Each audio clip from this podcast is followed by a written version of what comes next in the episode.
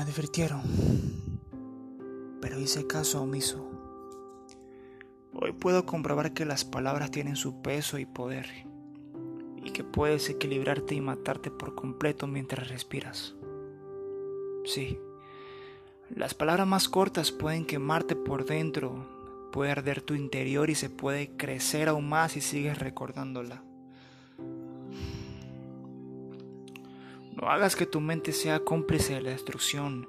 Si su palabra pudo herirte, pues ver a esa persona puede cerrarte lo que te rodea.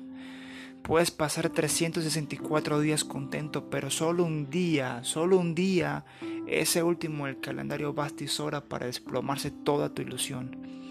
Ahí en ese momento solo quieres alejarte de la realidad y darte tu tiempo de armar nuevamente tus piezas, piezas que queman y que cuestan por reconstruir.